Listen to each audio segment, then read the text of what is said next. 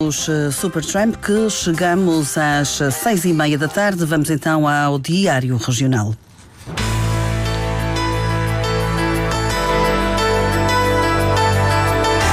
Antena 1 Madeira. Informação.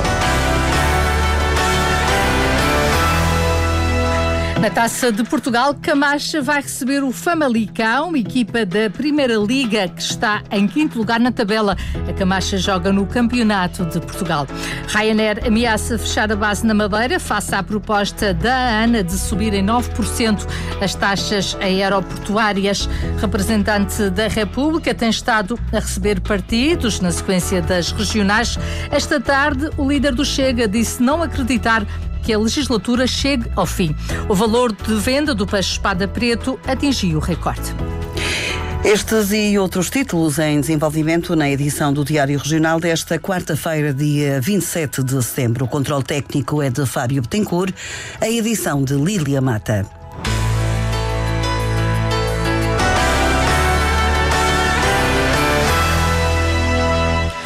Boa tarde. O valor de venda do peixe espada preto na lota atingiu um recorde. Até ao final da semana passada foram descarregadas nos postos e entrepostos regionais 1.644 toneladas, que somaram um valor superior a 7,6 milhões de euros. É um montante já mais elevado do que o faturado em todo o ano passado, que foi de 7,4 milhões de euros.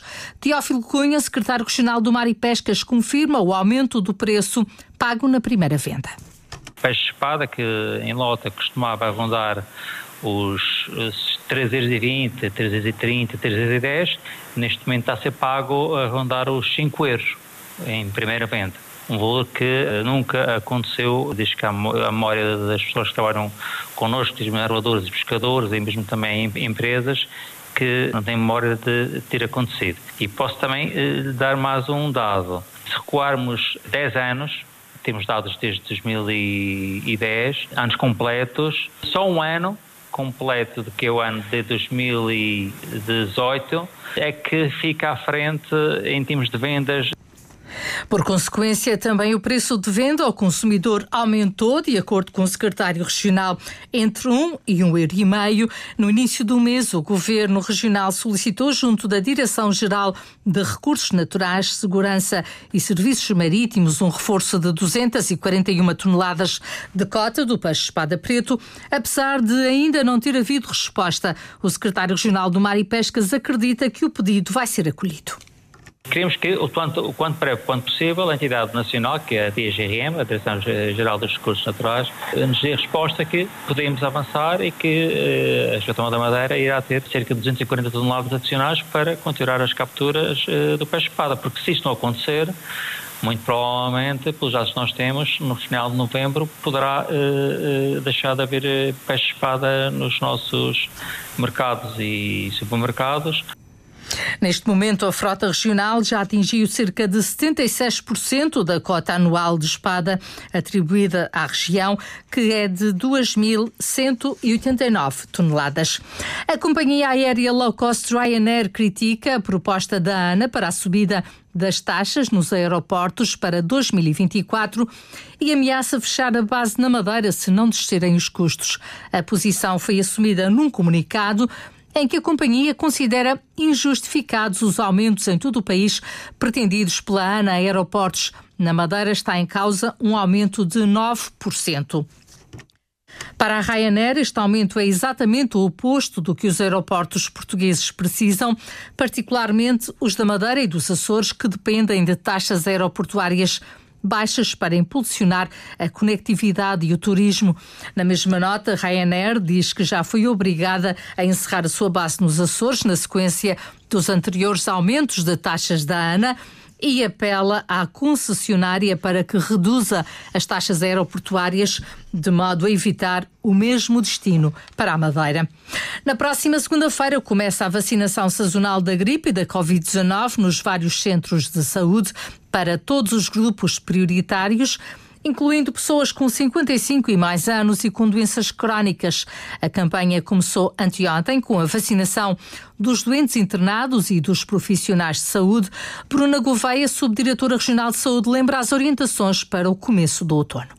As recomendações internacionais são no sentido de reforçar a vacinação sazonal durante esta época, exatamente porque os vírus em circulação modificam-se e, à semelhança do que acontece eh, todos os anos com a gripe, eh, também existem novas estirpes em circulação da Covid-19.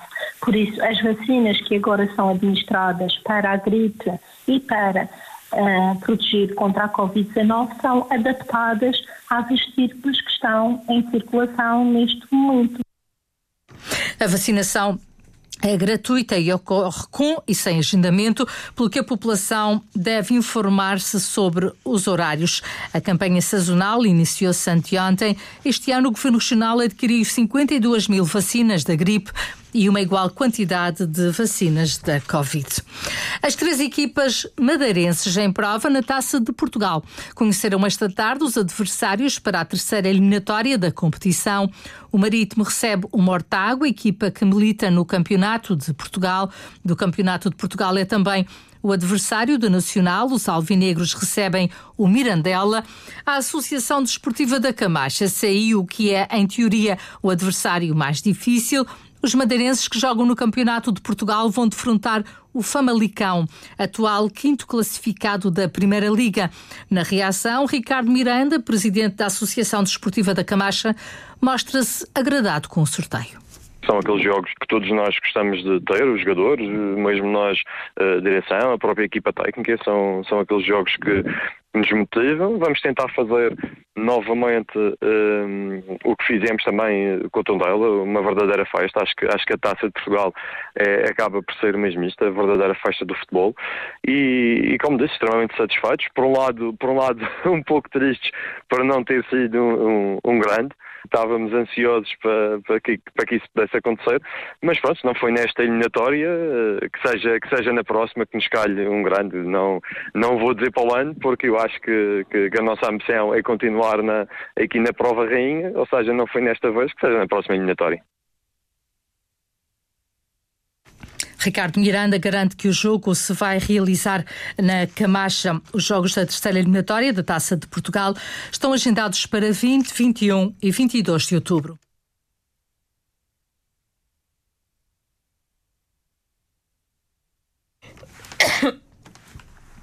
O líder do Chega na Madeira duvida que o governo dure toda a legislatura. As declarações de Miguel Castro foram feitas esta tarde após a audiência com o representante da República, que tem estado a receber todos os partidos que elegeram deputados nas eleições do passado domingo. Como cidadão e, e, como agora líder partidário também aqui na região autónoma da Madeira, causa-me alguma uh, apreensão mas uh, vamos esperar para ver. Nós achamos que um governo deve ser uh, para, uh, para durar uma legislatura. a mim, sinceramente, não tenho essa, essa confiança que assim seja, mas vamos esperar para ver. E nós estamos aqui. Se tiver que haver eleições novamente, o Chega entrará novamente. Miguel Castro garantiu que não houve quaisquer negociações com o PSD nem antes nem depois do ato eleitoral. O líder do JPP também tem reparos a fazer quanto ao acordo. Elvio Souza não quer que os animais tenham mais direitos do que os humanos. Nós desejamos a qualidade de vida para os homens e para os animais mas não desejamos que os animais tenham mais direitos que os humanos em primeiro lugar. E é com uma infelicidade tão grande saber que temos pessoas em lista de espera para uma cirurgia, para uma consulta, para um exame, 4, 5, 6, 7, 8 anos em lista de espera e vai esta, este acordo de incidência parlamentar dar prioridade à vacinação dos animais, que eu respeito, até tenho animais, e não olha para estas pessoas que estão em lista de espera. São 118 mil atos médicos por concretizar. À saída do Palácio de São Lourenço, Elvio Souza prometeu também divulgar todas as nomeações feitas em jornal oficial de forma a controlar aquilo que apelida de tachos. Esta tarde também foi recebido o líder do CDS, partido que faz parte da coligação Somos Madeira. Rui Barreto diz que, apesar do acordo de incidência parlamentar com o PAN, a coligação não deve fechar portas a negociações com outras forças políticas. As circunstâncias alteraram-se, nós temos que nos adaptar às circunstâncias. Apesar de haver um acordo de incidência parlamentar com o PAN, eu defendo que deve haver canais de comunicação permanentes com todos aqueles que venham por bem. Em nome da Madeira e dos madeirenses, devemos manter conversações, porque pode haver acordos pontuais e não devemos fechar a porta. Rui Barreto reafirmou a necessidade de um governo estável na Madeira e disse ser normal que as negociações para obter o apoio de outro partido tenham sido feitas pelo maior partido da coligação. O PAN garante que o acordo está assinado e permite estabilidade e diálogo. Mónica Freitas, deputada eleita, diz que não estão em causa as bandeiras do partido. Pediu que fosse explicado quais os termos do acordo, que pudéssemos falar também de que medidas eh, do PAN e perceber também qual é que seria a nossa forma também de estar perante uh, algumas das temáticas que são muito importantes para nós enquanto partido, nomeadamente a Estrada das Ginjas e a questão do decreto do Colo das Freiras, tudo questões que estão previstas no acordo e que foram também explicadas. O objetivo do PAN, como já foi referido, é garantir que haja uh, também aqui uma estabilidade parlamentar, mas essencialmente garantir também que há esta preservação do meio ambiente, que há esta proteção de, do bem-estar animal e que continuamos uh, firmes e fiéis àquelas que são as nossas causas. Durante a audiência com o PAN, Joaquim Souza, responsável pelo partido na Madeira, mas que está em litígio com a estrutura nacional e que foi afastado como cabeça de lista, foi ao Palácio de São Lourenço reclamar o direito a participar na audiência com o representante. A iniciativa liberal também foi recebida. Nuno Morna disse que o partido não está disponível para conversar com o PSD. E nós estamos sempre disponíveis para conversar com qualquer pessoa, mesmo discordante de nós, que tenha pontos de vista sustentados. Uh, ou, ou, pelo menos entenda que esses pontos de vista estão, estão sustentados. Uh, a Assembleia Regional é um, um areópago de conversas. É ali que se conversa a autonomia, que se conversa os assuntos madeirenses. E nós estaremos lá para conversar esses assuntos. Seja ali ou noutro sítio qualquer, para mim é irrelevante. Eu não ia fazer nada às escondidas de ninguém. Acordos nunca estiveram em cima da mesa. O Dr. Albuquerque telefonou-me, disse que telefonava depois, não telefonou. Neste momento não estou disponível para conversas, obviamente. Nuno Mona explicou ainda aos jornalistas que no dia das eleições a conversa com Albuquerque durou menos de um minuto. Albuquerque terá perguntado se a IEL estaria interessada no acordo e Nuno Mona respondeu que queria conversar. Miguel Albuquerque não voltou a ligar. O primeiro partido a ser ouvido hoje foi o Bloco de Esquerda. Roberto Almada, deputado eleito, mostra preocupação pela estabilidade do acordo com o PAN.